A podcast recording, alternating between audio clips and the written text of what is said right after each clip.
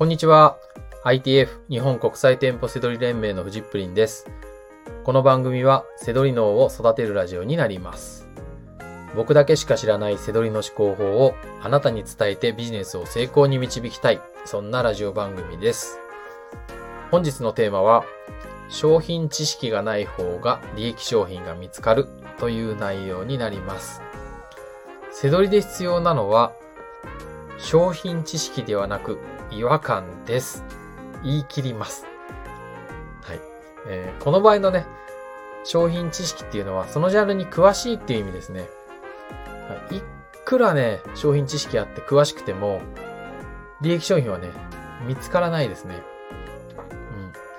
うん。あの、これね、永遠にずっとね、こう、こう、背取りしていても、うん、ここなんかもっと極めなきゃとかって、どんどんどんどん商品知識集める人もいるんですけど、よっぽど、なんだろうな、なんかそれで食べていける、そなんかその詳しくなることが利益だったらいいですけどね。あの、テレビに出てる家電芸人みたいな。ああいう方たちみたいに、あの、あの人たちは詳しくなることで仕事いただいてるわけじゃないですか。ね。でもあの人たちが、家電芸人が、じゃあ背取りを始めて、じゃあ利益出せるかって言ったら出せないですよ。はい。全然話にならないと思いますよ。うん、もう、あの、なんですか、ちょっといけるんじゃないかって思うとし、思う人もいるかもしれないですけど、多分全くダメだと思います。うん。えーっとね、ガチンコファイトクラブで、まあ、僕がもう、あれですね、こう、まあ、初日から竹原慎二さん、竹原さんにもういきなり殴りかかるようなものですね。もう、絶対に勝ち目はないですね。あの、そのくらいね、商品知識だけじゃね、利益はね、出ないんですね。であの、利益商品は見つけられられないんですね。はい。まあまあ、そんなお話ですよ。うん。あの、好きだからって言ってね、やってもうんダメだ。当たり前のことなんですよ。ね、こんなのね。まあ、クレープが好きだからって言って、クレープ屋さんやってもダメじゃないですか。ね。ちょっと前だったらね、クレープが好きでもやるんだったらタピオカ屋さんだったらうまくいったかもしれないしね。今、じゃあタピオカ屋さんもダメですけど。はい。あもうなんか、何が言いたいのかわかんなくなってきたので、ちょっと話を戻します。はい。で、あの、えー、とにかく利益商品の知識だけじゃ難しいっていうことです。はい。もう本当にすべての商品、すべての商品ってすごい数ですからね。あの、例えば、家電で言ったらね、調理家電とかだけでもそれ全部把握して過去のものまでですよ。最新だけじゃなくてね、型番の違いとか色違いとかね。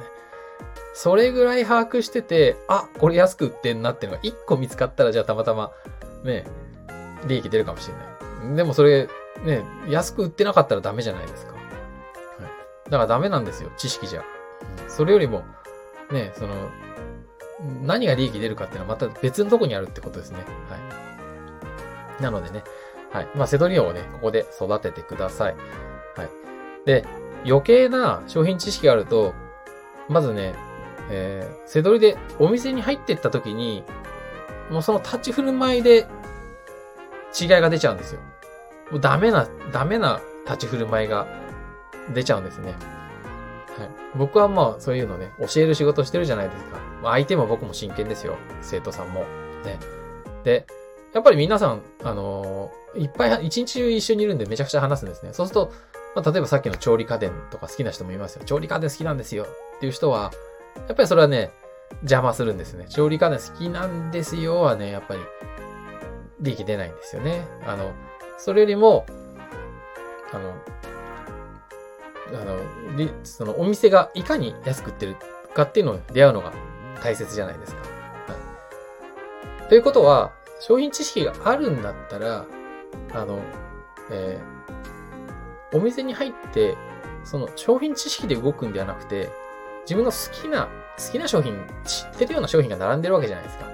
なので、何もないところよりは移動しやすいですよね。動きやすいですよね。そこにメリットを感じるのがいいんじゃないかなと思いますよ。はい。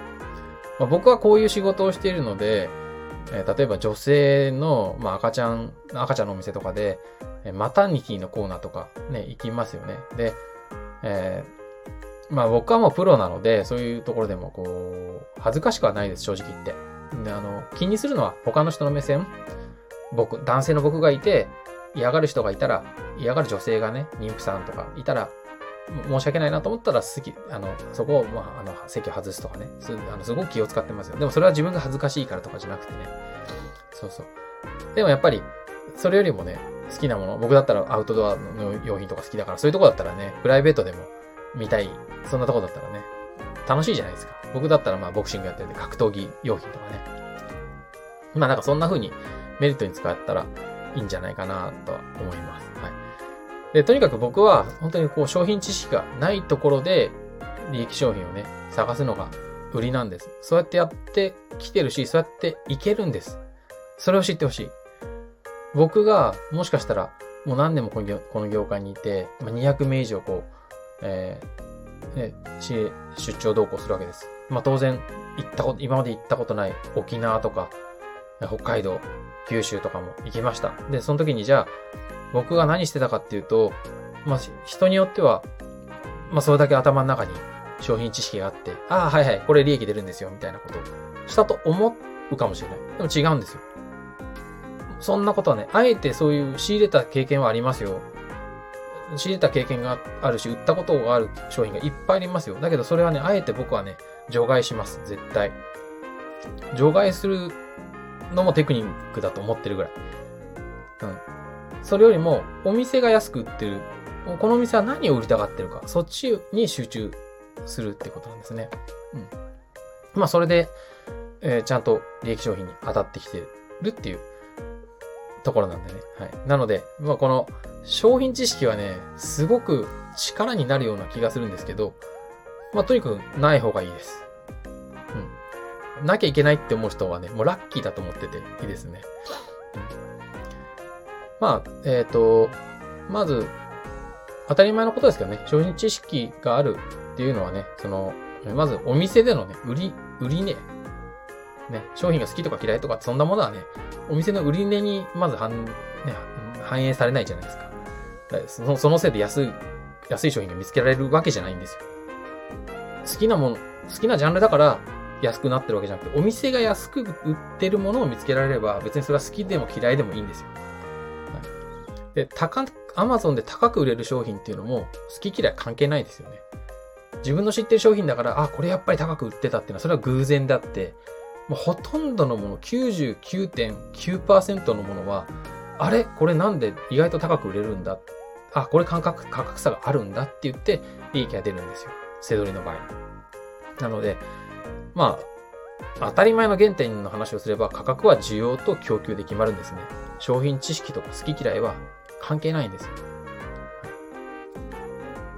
ということで、ね、プロだったらね、本当に、まあ、プロ、プロじゃないかもしれないですけど、まあ、プロを目指してるとか、まあ、そのね、そういう、ね、背取り脳を育てたいとか、そういうことでね、これはまあ本気で僕は伝えているので、はい。